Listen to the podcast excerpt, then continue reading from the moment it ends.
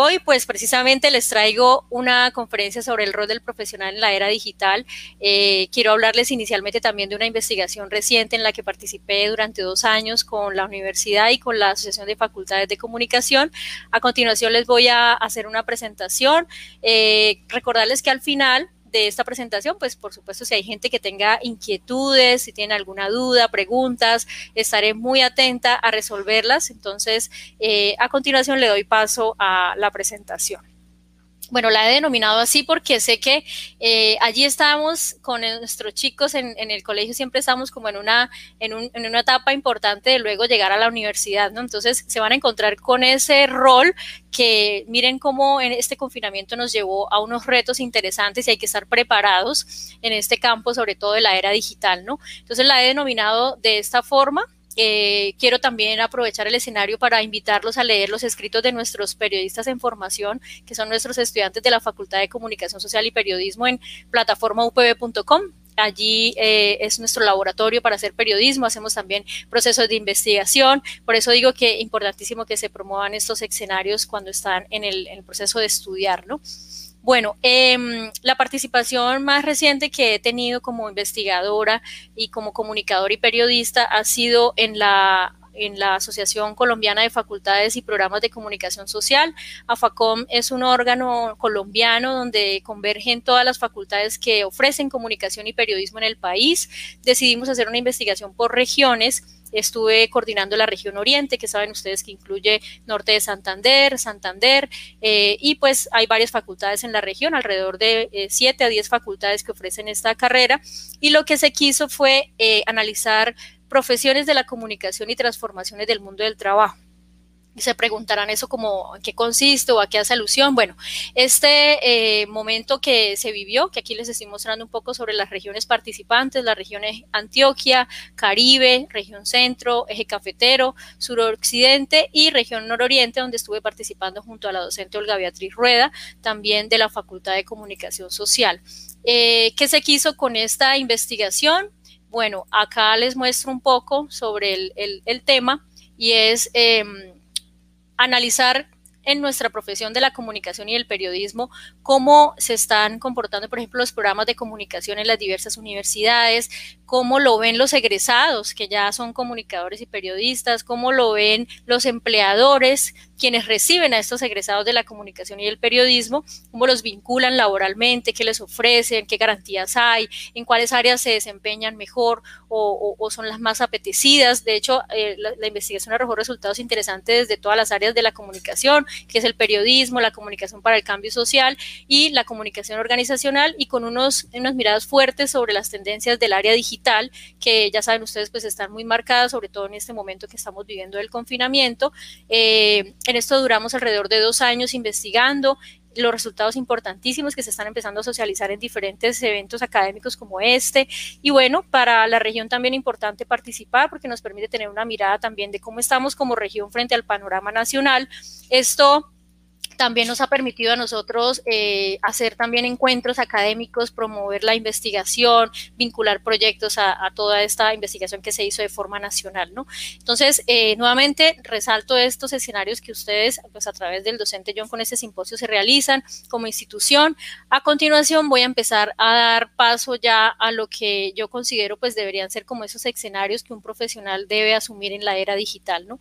Eh, lo primero que quiero mencionar es que hay cosas que efectivamente no van a cambiar por el hecho de estar en el mundo digital y que son la base de todo profesional, ¿no? Ustedes dirán, eh, ¿cómo, qué cambia o en qué nos vamos a diferenciar por estar en un mundo digital? La cuestión ética, los valores, la coherencia, el compromiso, la cualificación y la responsabilidad siguen siendo las mismas.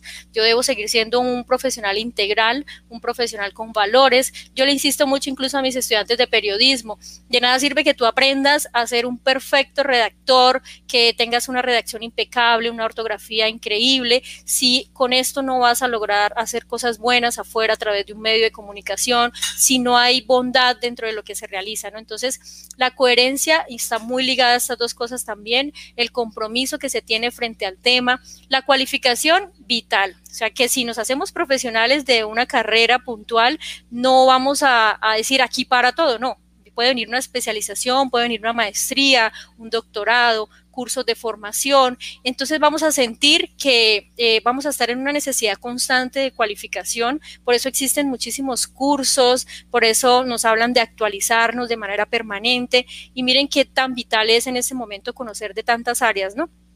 Ahorita eh, las personas que conocen mucho de negocios digitales, de emprendimientos, eh, siempre han estado inmersos como en esa área, pero qué bueno que también quien no ha estado allí sepa que para poder sacar adelante una marca personal, por ejemplo, en el mundo digital hay que saber de comunicación digital, hay que saber de marketing digital, hay que conocer las diversas herramientas que tenemos a nuestro servicio. Entonces, eso hace alusión a toda esta cualificación y, por supuesto, la responsabilidad que siempre debe estar inmersa en ese profesional.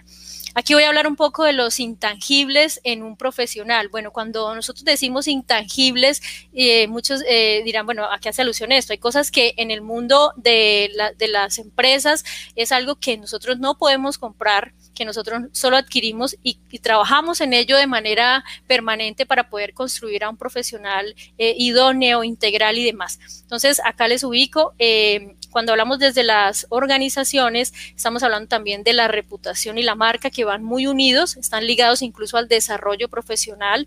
Acá cito a la especialista en comunicación y redes sociales, Mónica Niño, quien asegura que la reputación es un concepto apegado a la marca personal y un valor en alza que está ligado al prestigio. Entonces, eh, a medida que se hacen, eh, llega el grado, nos hacemos profesionales, empieza un camino largo e interminable de, de construir esa profesión, ¿no? No solamente son los 10 semestres que he cursado con mi carrera, sino cómo voy a darle vía libre, cuáles son las metas que me voy a trazar, cómo llego a, concluir en todo eso que yo necesito como profesional. Entonces tenemos aquí la reputación empresarial también, la notable importancia que adquieren los empleados como activo fundamental de ese intangible. Entonces viene apareciendo un concepto eh, importantísimo que es el embajador de marca y aquí pues quiero ya irme hacia el lado de las organizaciones y es todos los colaboradores que tenemos al interior de una organización. Saben ustedes que la comunicación contempla comunicación interna y externa. A veces las empresas se enfocan mucho como en mostrar hacia afuera, hacia los públicos, eh, lo que hacen y demás y, y se le da más fuerza hacia afuera pero adentro hay un activo importantísimo que, es, que son los colaboradores, ¿no? Entonces todo el equipo de trabajo tiene que estar contento, tiene que existir felicidad en el trabajo, por eso hay autores que lo hablan eh, puntualmente como un concepto vital para ir a trabajar, entonces debo sentirme eh, alegre por ir a trabajar, por en ese momento conectarme, por ejemplo, con mis labores, tener buenas relaciones con mis compañeros de trabajo, eh, afianzar esa comunicación interna dentro de la organización y trabajar bastante todo eso que llevo yo conmigo, que es la, la ¿no? O sea, yo aquí, por ejemplo, estoy hablando como docente de la Universidad Pontificia Bolivariana y a pesar de que soy Zuli Velasco y en redes también mi marca de Zuli Profesora, pues a todos lados donde uno va, uno lleva la marca y por eso hablamos de embajadores de marca también, ¿no? Entonces, eh, en esa gestión de, de, los intangibles que mencionábamos, de lo que no podemos eh, comprar, pues viene un trabajo muy interesante que tienen las organizaciones y es apalancar, ¿no? Entonces, por eso las organizaciones tienen un reto enorme y es seguirnos permitiendo la cualificación, generar un bienestar a través de los departamentos de gestión humana, permitir que las personas realicen eh, eh, todo, todo, eso que lo hace estable y feliz dentro de la organización, que se permita incluso eh, tener ese momento vital como trabajador para que las personas puedan trabajar de buena manera al interior de esa organización.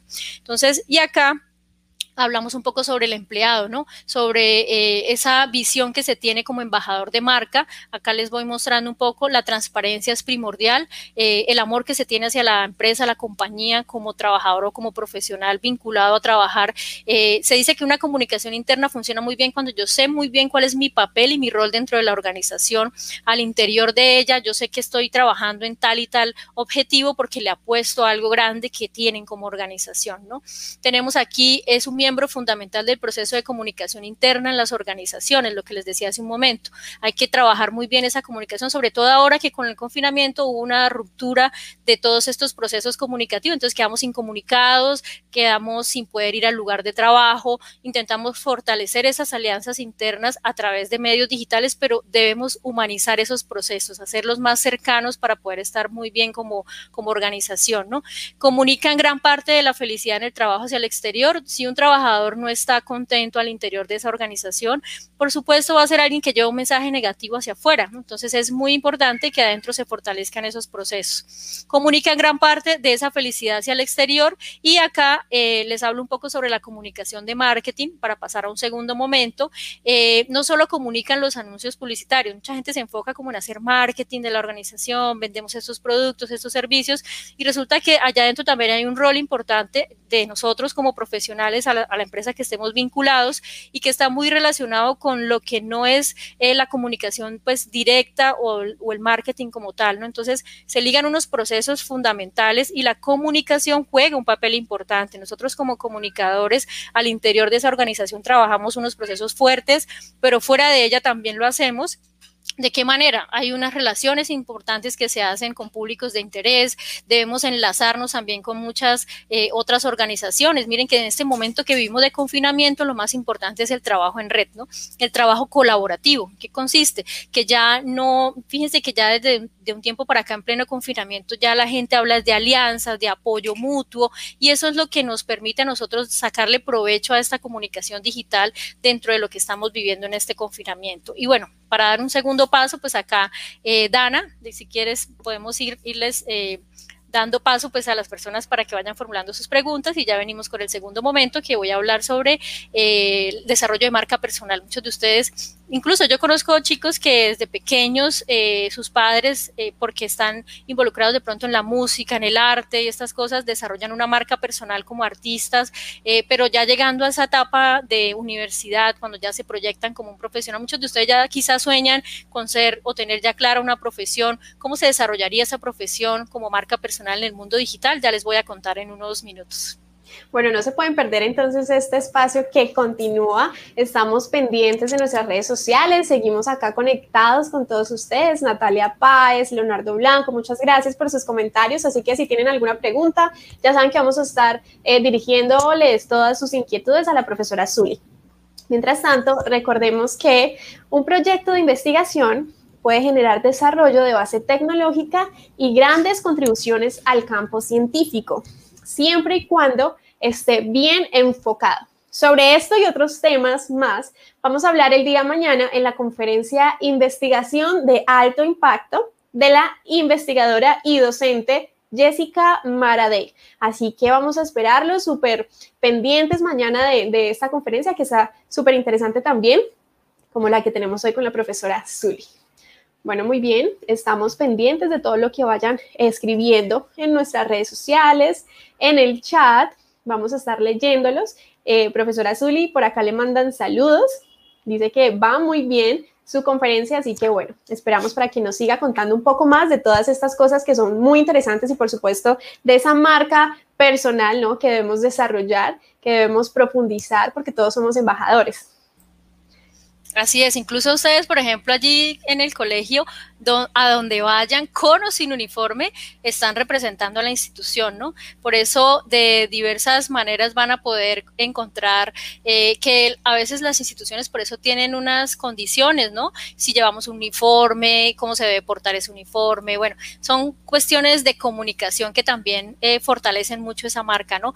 Y también eh, sentir con orgullo el, el sello, ¿no? Yo orgullosamente UPB siempre con mi facultad de comunicación y periodismo, eh, además como egresada, porque yo también soy egresada de esta universidad en posgrado, de mi especialización y mi maestría de, de UPB Medellín, porque somos una marca nacional.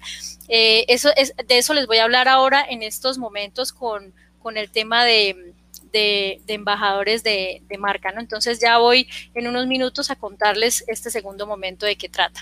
Profe, mientras tanto les cuento que tenemos varias preguntas me interesa mucho porque es muy cierto, ¿no? No siempre le inculcan esa, esa marca en todo, en cualquier lugar en el que nos encontremos y por supuesto de nosotros mismos también. Así que, profe, aquí hay una pregunta de Juan José Medina que dice, ¿existe alguna dificultad o factor que favorezca el desarrollo del personal branding? Sí, bueno, eh, quizás los beneficios y lo, y lo que pudiéramos encontrar como dificultad para Juan José, gracias por la pregunta. Eh, bueno, dificultades para desarrollarlo, yo creería que no, no, no, las he conocido así como a fondo, de pronto el recurso económico, ¿no? Porque siempre incursionar con marca personal hacia el mundo digital implica unas inversiones que no son eh, bajas, por ejemplo, la compra de un dominio, un alojamiento, el desarrollo de una página web, para tipo marca personal tiene unos costos, a veces la gente dice, no, pues si, eso es apenas estoy egresando y está difícil, pues hacer, yo siempre lo he visto como una inversión, ¿no? Todas las personas podemos eh, o son susceptibles en sus oficios, de hecho, no necesita de pronto tener ese título profesional porque he conocido personas que se han encargado de desarrollar a lo largo de mucho tiempo algunas acciones importantes que al final desarrollan una marca personal interesante a través de redes y es viable. Eh, beneficios todos, todos los que se puedan encontrar. Hay gente que le tiene miedo a desarrollar marca personal por el tema de la privacidad. Es casi siempre la consulta. No, es que yo no quiero hacer esto porque yo no quiero que sepan quién soy, ni, ni quién es mi pareja o mis hijos o cosas así una marca personal se puede desarrollar sin tener que revelar cuestiones de tu vida privada, aunque la vida privada hace parte de esa integralidad del ser, ¿no? Yo, por ejemplo, desarrollo la marca personal como arroba azul y profesora y va inmerso allí pues ser mamá, ser docente, estar también con mi pareja, con mi familia, entonces eh, es una integralidad, ¿no? Pero todos los beneficios que se puedan tener. Qué interesante además que esto hace romper fronteras. Ya no eres el comunicador, el periodista o el abogado en una ciudad, sino eres ya rompiendo fronteras de ciudades a, países. Entonces ya te ven en España, en otros países, de aquí mismo de Latinoamérica, en cualquier otro lugar y quizá desde allá pueda alguien necesitar los servicios que uno ofrece como profesional, sobre todo ahora que estamos en este confinamiento, ¿no? La gente ha tenido un temor últimamente como por lanzarse a este mundo digital, pero creo yo que eso ya no debe existir, ya debemos quitarnos de encima ese temor. Hay que tener cuidados, claro, la seguridad informática que reine siempre. Eh, ustedes que están, pues, en, eh, quizá muchos son menores de edad, hay unas condiciones especiales para desarrollar esto, por eso les digo, les hablo de este desarrollo de marca personal para que cuando estén en la edad en la que se considero se pueda tener estas implicaciones y presencias digitales, lo puedan hacer con, con, con la edad requerida, con lo que permite cada red social, ¿no?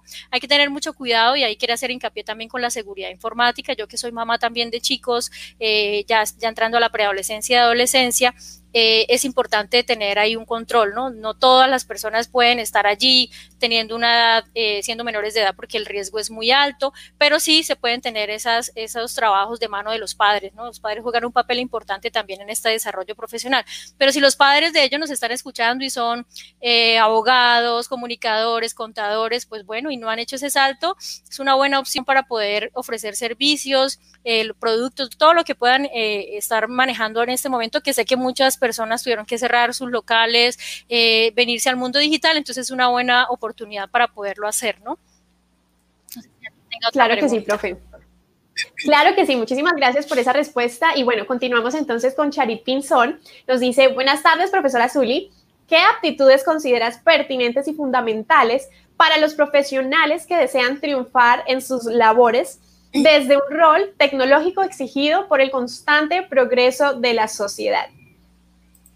Ok, bueno, ¿qué dificultades considero pertinentes y fundamentales para los profesionales que deseen triunfar en sus labores? Bueno, eh, pues ustedes que nos están escuchando y son una generación hiperconectada, creo que llevan encima un beneficio altísimo frente a quienes no nacimos con la tecnología y nos tocó migrar y entrar. Yo con el tiempo logré hacerlo y, y encaminar pues mi carrera hacia allá porque estoy especializada y con mi maestría en comunicación digital, Perdón, y entonces eh, me he ido hacia este lado de la, de la comunicación digital y, y, es más difícil para quienes no nacimos con ella. Ustedes tienen esa bondad de estar más eh, involucrados. Creo yo que el reto está en, en ese momento en saber no tener todo ese mundo de herramientas, sino claridad en para qué, ¿no? O sea, tenerlas todas no es la solución, sino qué voy a hacer en cada una. A veces, incluso las personas que llegan a nosotros para pedir una asesoría en temas de marketing digital siempre nos dicen, eh, quiero estar en Facebook, YouTube, Instagram, abrir todas las redes sociales. Y uno pregunta y uno hace un diagnóstico y resulta que la empresa solo necesita dos redes sociales. Entonces, ¿para qué queremos abrir una página web? Que es otra cosa que también a veces dicen, no es que quiero, quiero, pero porque todo el mundo lo tiene. No, ¿para qué? ¿Quieres proyectarte? ¿Cuál es el objetivo puntual, específico?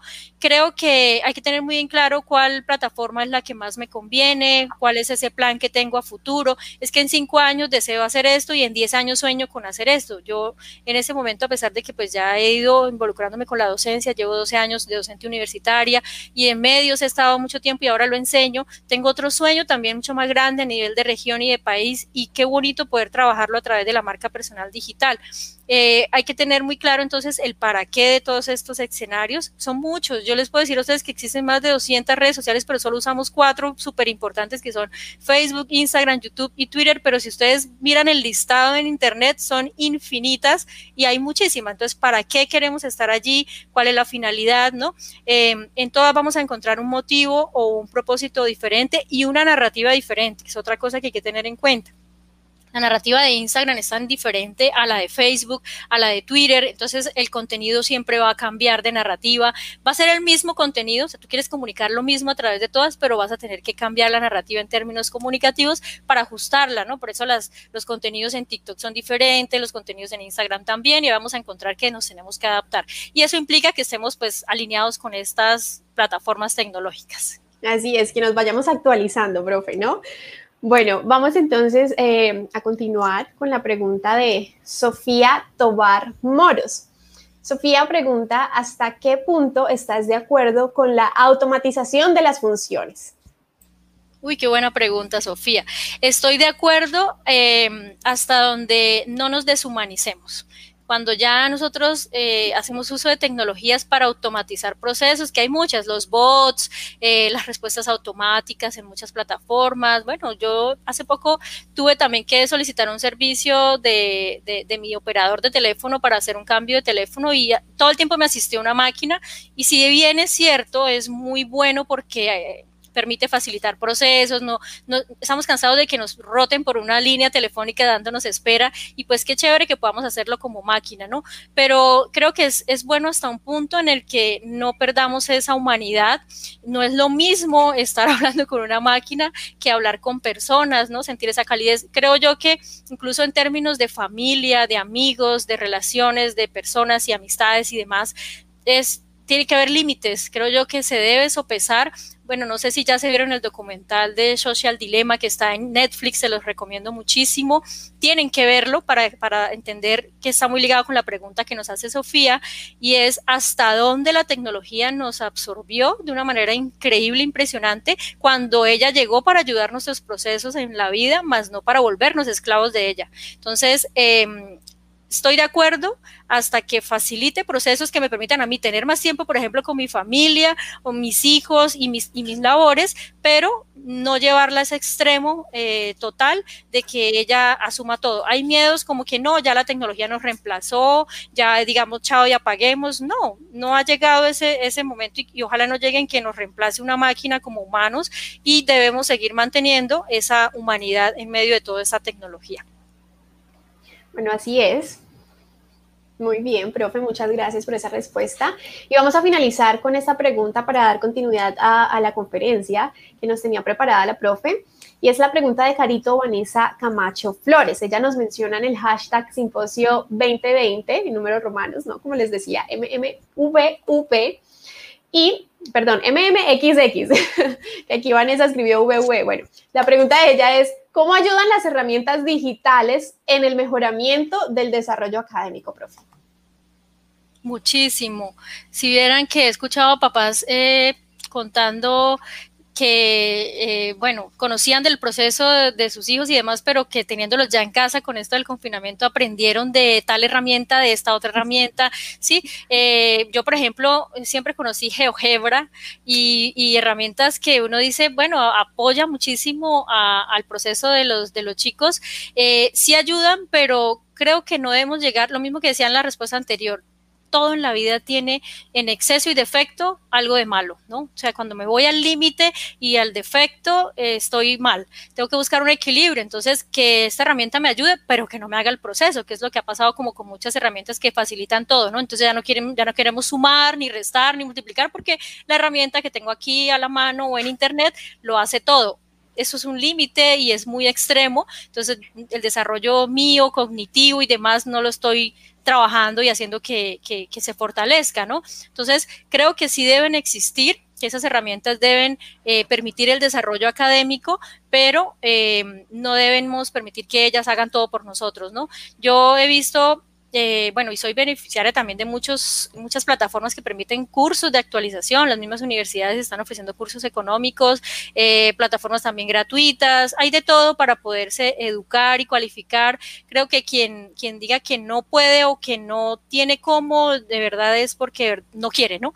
Eh, Internet ha permitido en ese momento que nos capacitemos de muchas maneras. Ahora, hay que tener un cuidado también ahí, ¿no? No todo lo que encontramos en Internet es real. Aquí entra un concepto de comunicación que estamos teniendo gravísimo y es el tema de los trastornos de información en red y esta eh, hace alusión pues a las noticias falsas, fake news, eh, videos falsos, fotos falsas, información médica falsa que siempre digo cuando mi madre me envía o mi papá, miren esto gravísimo, madre, eso viene sin ninguna fuente, no trae un respaldo científico, no hay que creer en todo lo que vemos en Internet. Entonces, ¿dónde reviso? La OMS, entra la OMS, entra el Ministerio de Salud de Colombia, lo que está ahí es lo que es real y lo que está circulando, cualquier persona con un celular lo puede hacer.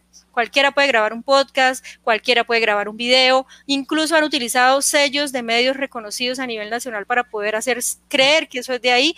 ¿Qué hay que hacer? Ir al medio y resulta que en el medio no hay nada. De hecho, la revista Semana tiene una sección que se llama fake news y ahí desmienten todo el tiempo noticias falsas. ¿Y por qué? Porque han utilizado su sello para ponérselo también a noticias que no son reales. Entonces, pues de todo vamos a encontrar y sé que de pronto hay muchas inquietudes en, en este momento. Eh, que también podemos resolverlas a través de, de este escenario o en arroba profesora, como les decía hace un momento. Bueno, profe, muchas gracias por este espacio que nos ha dado. Entonces, ustedes tranquilos que más tarde vamos a seguir respondiendo todas las inquietudes que tengan y que quieran eh, comentarle a la profesora para que ella dé su pertinente respuesta. Muy bien, entonces vamos a continuar con el rol del profesional en la era digital, que es la conferencia a cargo de nuestra profesora Zuli Andrea Velasco. Muchas gracias, Dana. Eh, bueno, dándole continuidad a ese tema, entonces entro aquí a hablar un poco sobre la marca personal. Eh, yo creo que muchos ya han escuchado hablar del tema, le, llamamos también en la lengua inglesa el personal branding, eh, ¿Qué es la huella que nosotros dejamos en los demás, ¿no? Entonces, ¿quiénes son o quiénes pueden hacer marca personal? Todas las profesiones, ¿no? incluso se ha visto mucho con años de, mucha trayectoria a los artistas, a quienes están en el mundo de la música, del teatro, de la danza, eh, pero hoy en día todos, ¿no? En esta fecha que estamos viviendo, de hecho, se dispararon las ventas de dominio, de toda índole, porque la gente, pues al quedar en este confinamiento y querer seguir ejerciendo como profesionales, encontraron en esto un escenario muy, muy positivo para poder seguir eh, ofreciendo sus servicios como profesional, ¿no? Entonces, tu perfil profesional aparece en los buscadores linkeados a tu nombre, ya, ya estamos indexados en un motor, eso quiere decir que si buscamos nuestro nombre ya estamos allí como profesionales, eh, cómo se está modificando nuestra profesión en este momento y estamos listos para poder afrontar esa, esa, ese cambio que tenemos en la, en la, en la profesión de, cada uno de nosotros. Esas preguntas hay que hacerlas y ustedes que van a entrar pronto a la vida universitaria, también mirar eh, cuál es esa profesión que siempre han querido y cómo está ella cambiando, ¿no? Por en nuestra Facultad de Comunicación y Periodismo en UPB, de forma permanente se hace transformación curricular. Eso implica que el área digital, como ha sido, eh, está en tendencia y bastante demandada afuera en los medios y demás, pues se vinculan mucho más transformación al interior de esa carrera para poder responder a las necesidades que tiene ahorita la, la sociedad, ¿no? Entonces, tenemos acá incluso, ya les muestro, Em, que podemos desarrollar estrategias de comunicación. Eh, acá quiero hacer énfasis en algo. Nosotros podemos profesar que somos buenos, únicos, excepcionales en una eh, acción, en un, en servicio o vendiendo algo, pero si no lo comunicamos nadie lo va a saber, ¿no? Por eso es que la comunicación es importantísima en todos los procesos de nuestra vida. Bueno, nosotros con la carrera la defendemos a capa y espada en todas partes, pero miren que en, el, en, este, en ese momento que vivimos nos hemos dado cuenta cómo ha tomado fuerza. Si no estás cerca de las personas, si no tienes a tu equipo de trabajo cerca porque ya, ya, no, ya no hay cómo ir a las oficinas, entonces, ¿cómo vas a mejorar o a cambiar ese proceso? Pero debes hacerlo, ¿no? Entonces, un papel importante es la capacidad de comunicar, informar y dar a conocer lo que hacemos. ¿Qué hemos visto? Y por eso este simposio que se está llevando a cabo aquí por parte del Colegio Santa Teresita y del profesor John, eh, estos escenarios son muy necesarios y si ya no era el escenario, el auditorio, el colegio, porque ya no podemos ir, miremos la forma de hacerlo a través de otros medios, ¿no? Eso es innovar eso es avanzar, no quedarnos como en el lamento de que ya no pudimos, sino miremos la manera de sacarlo por otros medios y miren que así se desarrolla, ¿no? Acá voy a hablarles de unas competencias eh, digitales que por supuesto todo profesional debe llevar. Entonces acá les hablo de la gestión de la información, eh, hablamos de la comunicación digital, hablamos del trabajo en red y trabajo colaborativo, o sea, debemos tener esta competencia de, querer hacer trabajo con los demás, hacer equipo. ¿Qué es esto? Eh, de hecho, esto también es muy importante para los equipos de alto rendimiento en las organizaciones. Si yo soy muy bueno haciendo, por ejemplo, producción audiovisual y mi compañero es muy bueno haciendo redacción y el otro producción sonora, pues no hagamos todos lo mismo haz lo tuyo, haz lo tuyo y lo tuyo y hagamos un engranaje que permita que esa rueda ande de una manera perfecta. Y eso es lo que uno busca también al interior de los equipos, ¿no? El trabajo en red. Ese trabajo en red que está aquí relacionado también como el que colabora y mejora los procesos, pero también hay un aprendizaje continuo en la parte de abajo que hace alusión pues a la cualificación, hay un conocimiento digital y si no lo tenemos, toca hacerlo. Entonces, miren que Google tiene ya eh, todas estas estrategias de garaje digital, tiene también unas certificaciones interesantes en temas digitales, quienes no, no conocen mucho, pero les toca, porque es que ya, no, nos reunimos por Team, por Zooms, por Zoom, por Teams, entonces, no, pero es que yo no lo sé usar, no, aquí está el tutorial, hay un video que lo explica, hay un curso, hay de todo para poderlo lograr, entonces ese conocimiento digital continuo hay que seguirlo fortaleciendo. Hay que tener una orientación al cliente, casi todos nos referimos cuando somos profesionales a esa persona a la cual le vamos a resolver una necesidad, ¿no? Entonces, tener esa orientación también y tener orientación al servicio, ¿no? No siempre pensar en la economía, en que me voy a lucrar. Hay que tener una línea que le llamamos en comunicación organizacional la línea de responsabilidad social empresarial, que es cuánto yo tomo de la sociedad por mis negocios, cuánto le devuelvo y le retribuyo para ser socialmente responsable, ¿no? El tema del liderazgo en red, que está muy relacionado con el trabajo en red, y la visión estratégica. ¿Cuál es la visión estratégica? Está relacionado con la comunicación estratégica también. ¿Cómo me veo yo en 10 años? ¿Cómo me veo en 20 años? No es como, ¿cómo me veo en 10 semestres que termine mi carrera? No. ¿Cómo me veo después de terminar la carrera? ¿En qué lugar me proyecto yo como profesional? ¿Cómo me voy a ver allá? Eh, ¿qué, ¿Qué voy a estar haciendo en 20 años? Todo eso es visión estratégica, ¿no? Entonces hay que tenerlo también en cuenta. ¿Cómo llego a esto? Voy a hablarles de seis pasos o seis momentos importantes. Em, el primero de ellos se los voy a relacionar con... Eh, preguntarnos cuáles son nuestras fortalezas, cuáles son nuestros valores, el diferenciador con otros profesionales, porque muchos se preguntarán, de hecho es la pregunta de muchos padres también, ¿no? Eh, bueno, vas a estudiar eso, ¿y cuántos más hay en el mercado o afuera? Eh, ¿Cuál, ¿cuál, va a ser el valor diferenciador que tú le vas a dar a esa carrera que tienes para sentir que esto es lo que va a marcar como la diferencia con los demás, ¿no? Es más, yo siempre digo, los comunicadores también somos muchos y comunicadores digitales también son muchos, pero siempre uno se va a enfocar en algo y va a marcar la diferencia. Ningún ser humano se parece al otro y las profesiones pasa lo mismo. Entonces, por eso existen las especialidades dentro de la profesión, pero también en qué se hace experta la persona, ¿no? Y que marque uno la diferencia con los demás. Yo, por ejemplo, comunicación digital, marketing digital, pero no solo marketing de ventas y estas cosas, sino marketing digital a través de contenidos de valor, porque yo soy comunicadora. Entonces, uno marca siempre como una superespecialidad que me va a diferenciar de los demás profesionales. Tener un propósito, no todo, el no, no todo profesional debe ser con el ánimo de lucro, lo que les decía hace un momento, hay que tener un sentido de responsabilidad social y eso es también una línea de ayuda, ¿no? Yo, por ejemplo, también a veces eh, hacemos ayudas a madres cabeza de hogar porque necesitan salir adelante y tiene que haber una mano amiga también en ese proceso, ¿no? Apoyarse en entornos digitales para potenciar la marca, lo que preguntaba hace un momento Sofía, y es eh, cómo me apoyo yo en plataformas, cómo me apoyo en redes, cómo vinculo, cómo, cómo hago esa plataforma para salir adelante con mi profesión y planear y proyectar como cuarto punto, porque sí tengo que tener muy claro hacia dónde quiero llegar, hay que hacer comunicación de marca, hay que hacer un reconocimiento y un posicionamiento y eso no se hace de la noche a la mañana, tarda años, ¿no? Entonces, miren que las personas que están posicionadas y tienen un reconocimiento alto, detrás hay un trabajo grandísimo de muchos años eh, y hay que seguirlo haciendo, hay que trabajar en ello, ¿no?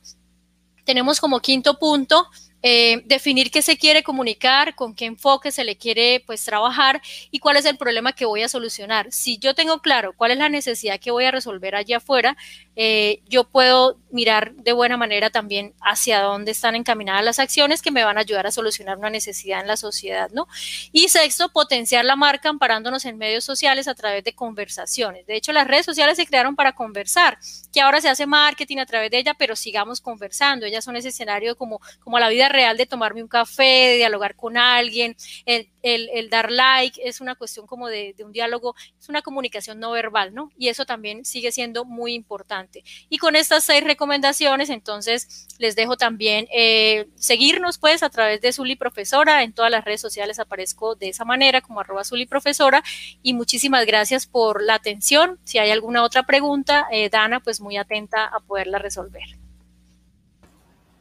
Profe, claro que sí, muchísimas gracias por su intervención muy valiosa. Aquí leo los comentarios y todos están muy conectados, eh, muy interesante con respecto a las fake news. Eh, todos están muy pendientes y muy conectados con nosotros. De la misma forma, vamos a dar un saludo muy, muy especial al docente Rubén Rueda, quien tiene experiencia gestionando contenidos de entretenimiento en redes y que además está muy conectado con la conferencia y con todo el simposio, profe. Entonces, bueno, un saludo muy especial para Rubén. Vamos a dar entonces paso a las preguntas que nos están haciendo em, todos los que están conectados. Acá, por ejemplo, Gisette, Gisette Illescas dice, ¿qué herramientas digitales han reemplazado a las tradicionales? Y menciona el hashtag. Profe, ¿qué le podría responder a Gisette? yo creo que son muchísimas. Yo me asombré un día en medio de un trasteo de casa de ver en la App Store y la Play Store un metro. Teníamos que medir una cortina y no había metro en el momento y había que sacar la medida. Eh, no había forma de ir por uno y encontré la app para poder con el sensor del celular marcar el inicio y llegar al final. O sea que creo que he encontrado de todo. Em, que me ha asombrado? Pues herramientas que ya incluso en este momento desde comunicaciones mm, eh, hay plataformas que ya hacen creación de logos a través de inteligencia eh, artificial, hay, hay, creación de, hay retirada de fondos en, fotos, en un clic. Em, bueno, he conocido de todas. No he visto no, no he visto un proceso o algo que no haya sentido ese apoyo tecnológico en el mundo digital para poder resolver ciertas necesidades, ¿no? Hay cosas que asombran, mm, bueno, cuando estuve en embarazo también, el de cómo, cómo llevar la gestación del bebé, todos los días le informaba a uno, hoy tiene uñas, hoy tiene esto, bueno, una cosa impresionante. Yo creo que hay de todo, y pues en ese, en ese mar de información que tenemos de, tecnología y de, y de, redes y demás, pues hay que ser muy selectos también, ¿no? Nosotros ahora en la carrera enseñamos a nuestros chicos de dónde sacar información para un trabajo, porque no puede ser de, de, la primera resultado que nos arroje Google y demás, ¿no? Eso es un aterrizaje muy, muy, muy primario, pero hay que ir más allá, ¿no? Entonces ya hay, ya hay motores de búsqueda eh, de información científica, hay que ser muy selectos con, con lo que encontramos, pero creo que las tradicionales pues ya han reemplazado muchísimas, ¿no? Ya han sido muchas eh, reemplazadas. Así es, toca estar en constante innovación, ¿no? Porque pues eso es lo que vemos, encontramos muchas cosas en, las redes y, virtualmente. Profe, aquí, por ejemplo, Laura Camila Díaz Delgado pregunta, bueno, primero dice muy buenas tardes a la profesora Zuli y además pregunta, ¿cómo hacemos crecer nuestro, nuestra personal brand eficazmente y llevarla al mundo virtual? Bueno, eh, cuando ya estamos, ya tenemos definido qué queremos, porque es que yo como profesional puedo, hacer muchas cosas, ¿no? Yo voy a ponerte el ejemplo de la carrera para hablar con propiedad sobre ella. Yo como comunicador y periodista puedo crear un medio de comunicación y desarrollar por ahí toda la, la, marca, ¿no?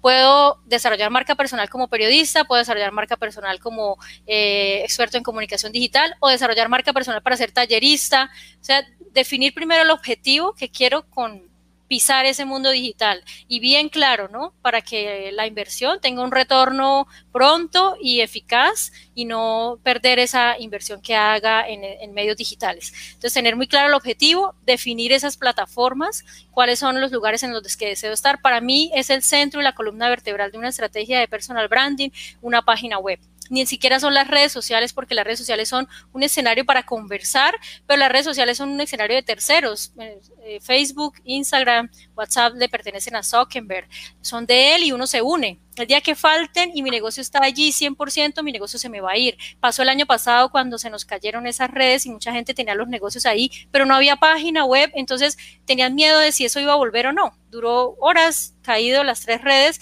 y no sabíamos qué hacer. ¿Por qué? Porque el sitio web sí es mío, lo pago cada año, lo fortalezco. Además allí, el sitio web es a un centro comercial como el local que yo tengo allí, ¿no? Para mostrar mi vitrina, mis servicios y a través de las redes que hago, hago eh, un, acercamiento con personas a través de Facebook para que vengan a mi página, mira los de Instagram, vengan a mi página, por WhatsApp, ven a mi página y en la página es donde se encuentran el contenido grueso y de valor. Por eso ahí es bueno tener un blog también adentro como marca personal.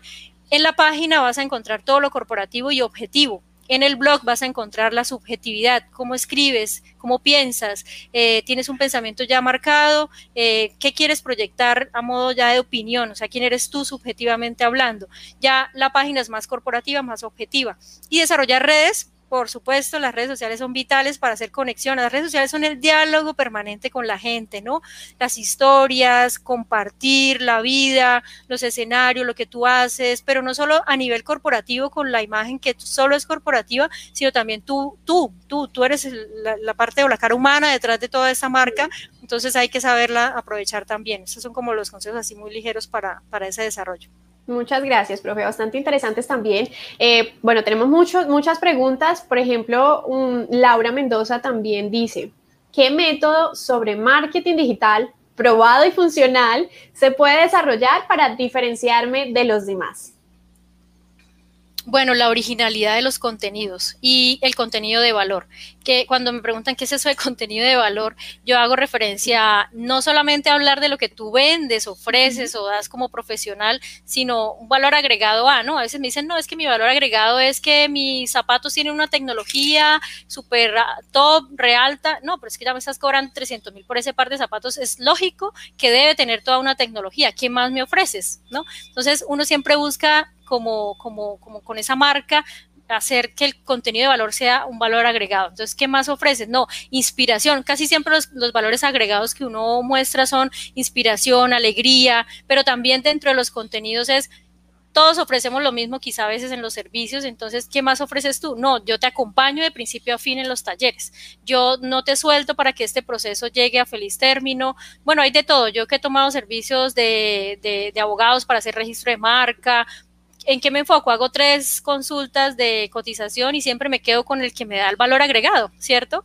Entonces, eh, marcar algo diferencial, ¿no? Yo, yo, yo no creo que existan dos personas igualitas, así sean en la misma profesión, no creo que ofrezcan lo mismo. Siempre siento que cada uno va a marcar la diferencia frente al otro y por ahí es por donde hay que resaltar como les decía hace un momento, yo resalto los contenidos de valor y me enfoco en trabajar solo contenidos de valor. Quizá un colega lo haga desde, desde la presentación o hay otros que trabajan el personal branding puntualmente, yo no me enfoco en personal branding. Entonces, siempre uno trata de marcar esa pauta y por ahí encaminar para poder hacer un diferenciador, ¿no? Es lo mismo que pasa aquí con muchos, hay muchos almacenes de mucha índole, hay muchas marcas, pero uno se enfoca en una porque ella tiene un diferencial que es este y ese es el que hace que uno esté ahí y también son las experiencias, ¿no, profe, que uno vive, por las que uno va también y, se conecta con las demás personas. Bueno, muy bien, Sebastián Jiménez Gualdrón también nos hace una pregunta y es la siguiente. Profe Zuli, ¿cree que el mundo de la tecnología puede llevar a la decadencia a futuras generaciones y cómo lo podemos evitar? Bueno, yo, bueno, no puedo predecir cosas así o, llegar a, afirmar esto. Hace muchos años se pensaba que los medios tradicionales iban a morir por la llegada de los medios digitales y eso lo analizábamos hacia el año 2010-11, cuando estaba apenas cursando mi posgrado.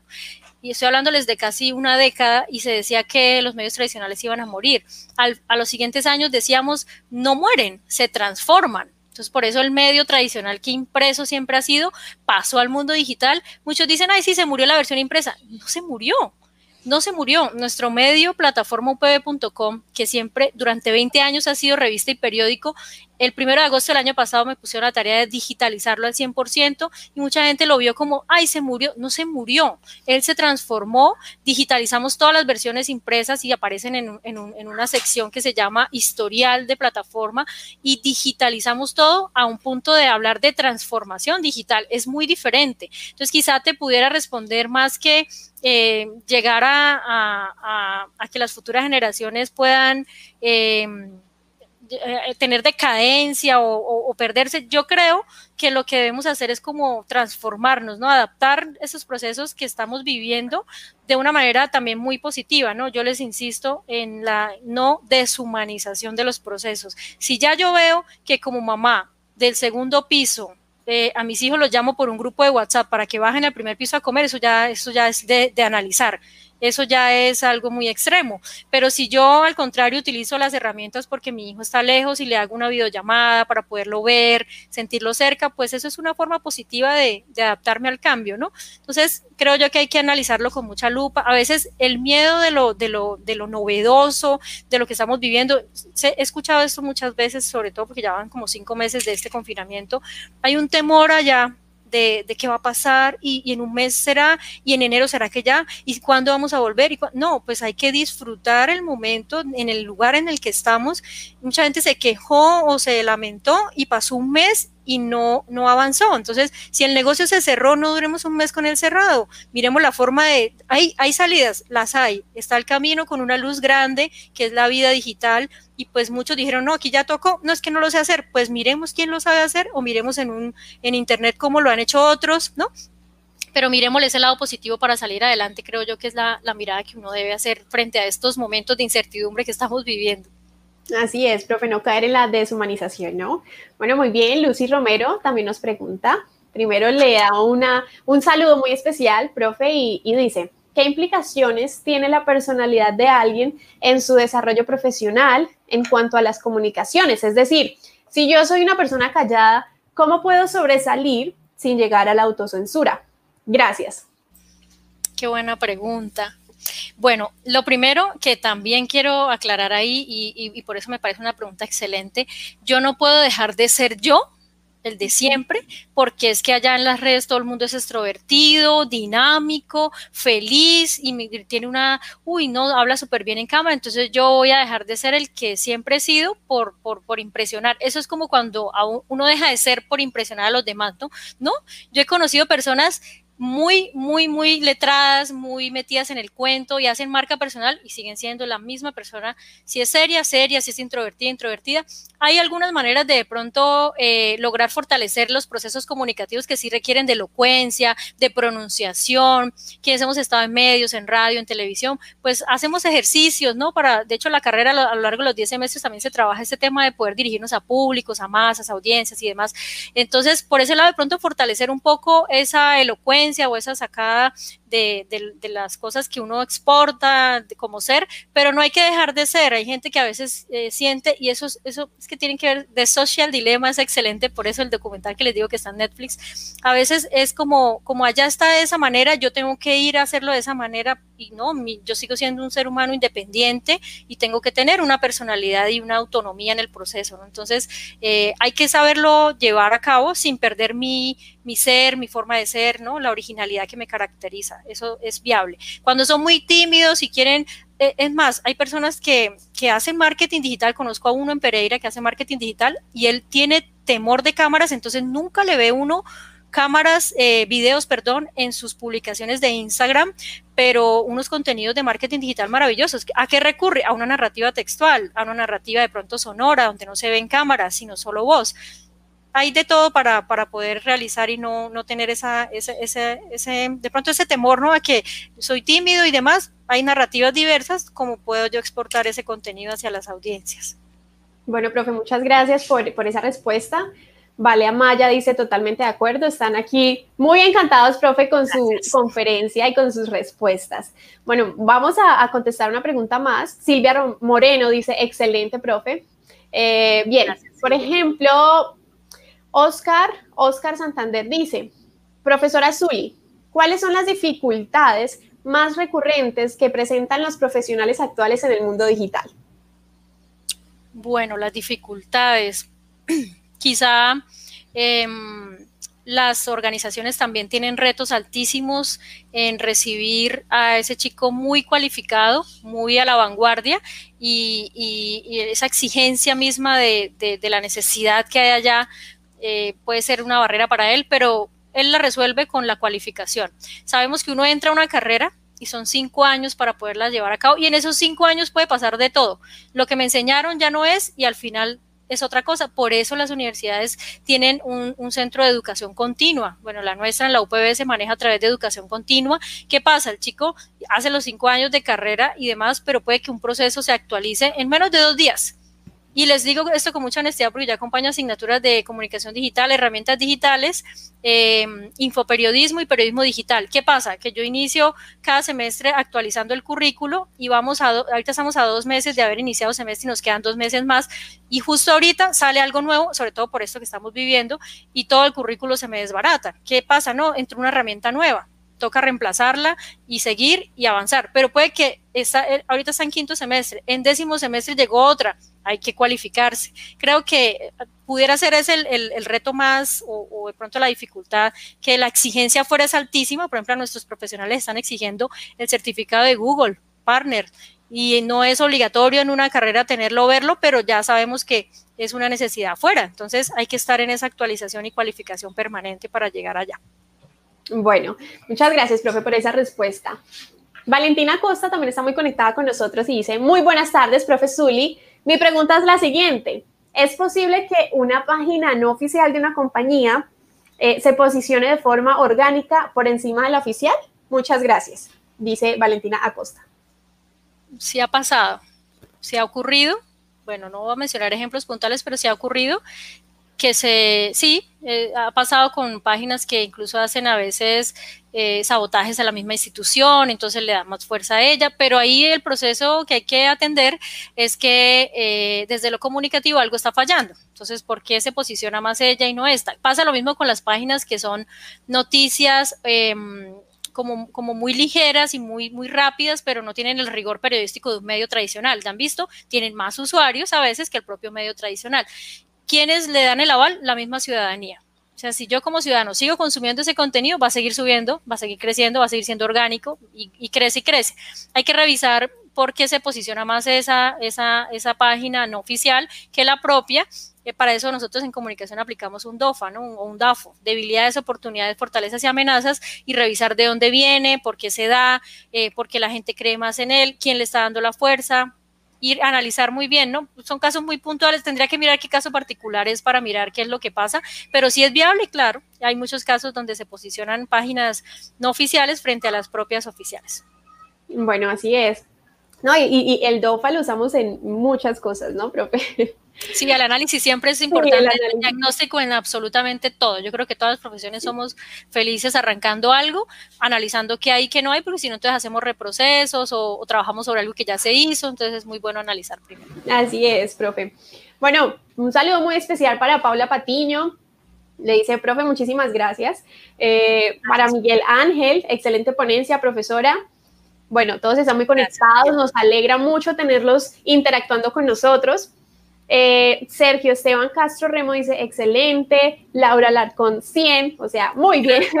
Gracias, Sergio, gracias, Laura. Profe, Mariana Portilla pregunta, ¿cuáles son, cuáles son los factores más comunes entre las personas que intentaron entrar a la era digital pero desistieron?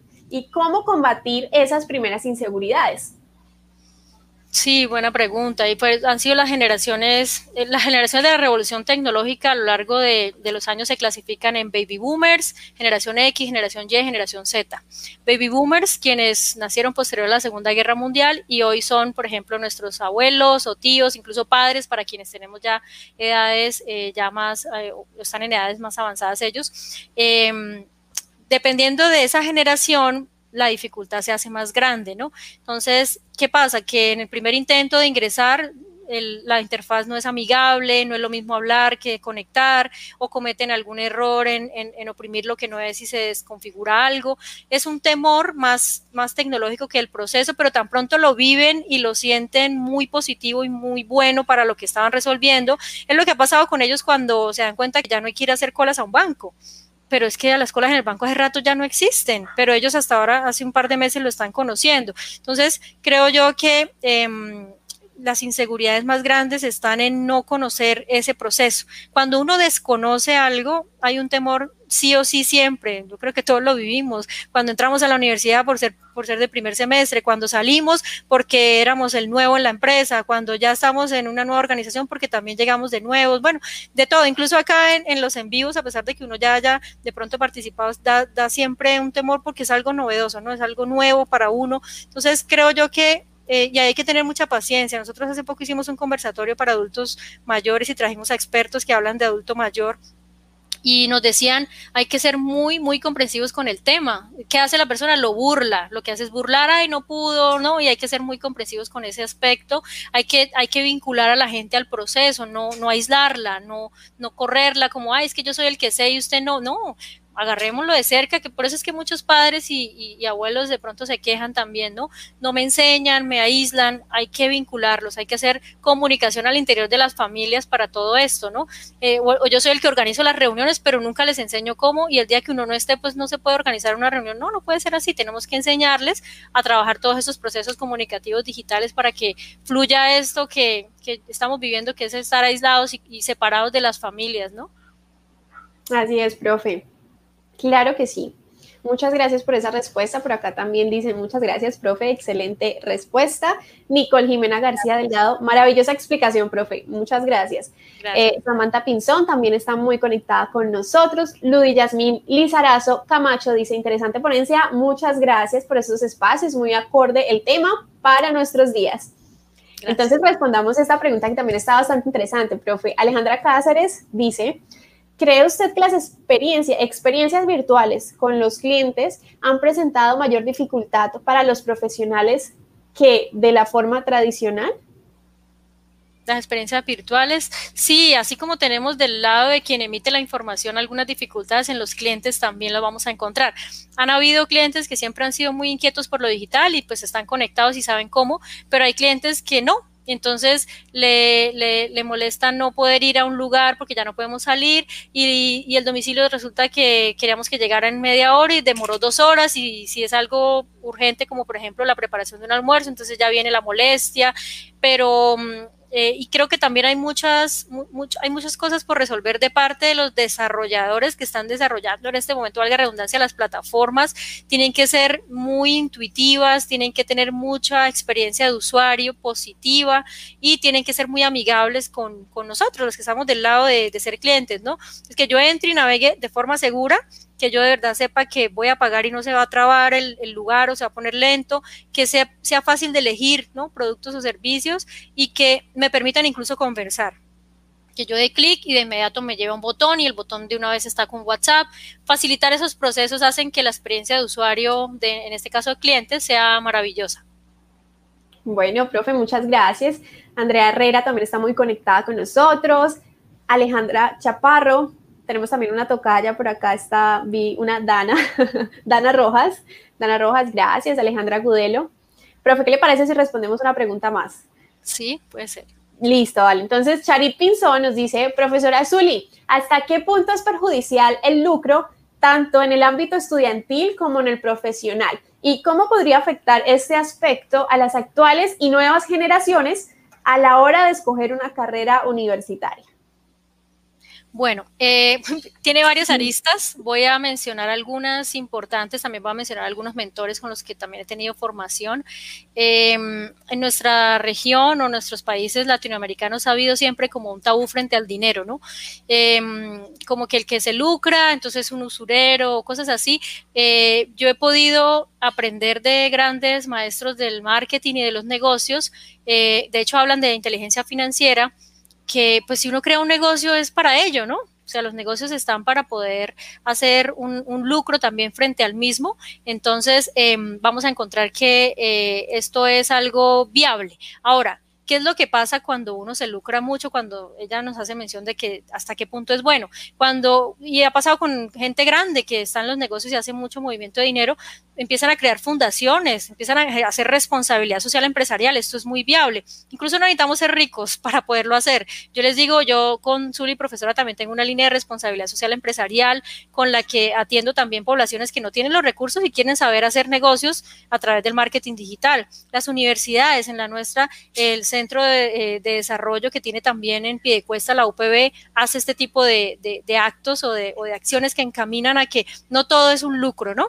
Em, segundo, pues, ¿hasta qué punto yo digo, bueno, eh, ya esos, esos límites, no sé si se los marque de pronto cada empresario o cada persona emprendedora, eh, hasta dónde quieren llegar. Yo creo que, de hecho, también en este, en este eh, documental que les menciono de Netflix, los mismos creadores de las redes sociales que hablan allí dicen, no, no esperaban ese desborde en las redes, tampoco esperaban que lo que se creó para conectar personas se utilice hoy para destruir también a personas.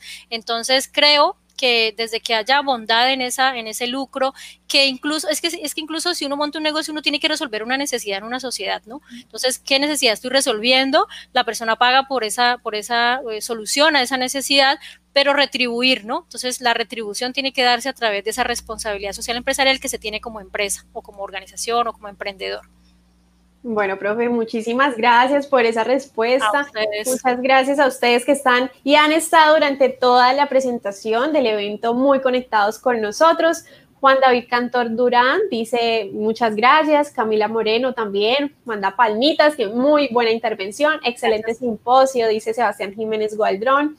Profe, no, encantados están todos con esa presentación que además es bastante interesante. Así que muchísimas gracias, profe, por sacar este espacio. Es un gusto para nosotros tenerla aquí. Eh, agradecemos a, todas a todos ustedes que han formulado estas preguntas, que también han hecho muy valiosa esta participación.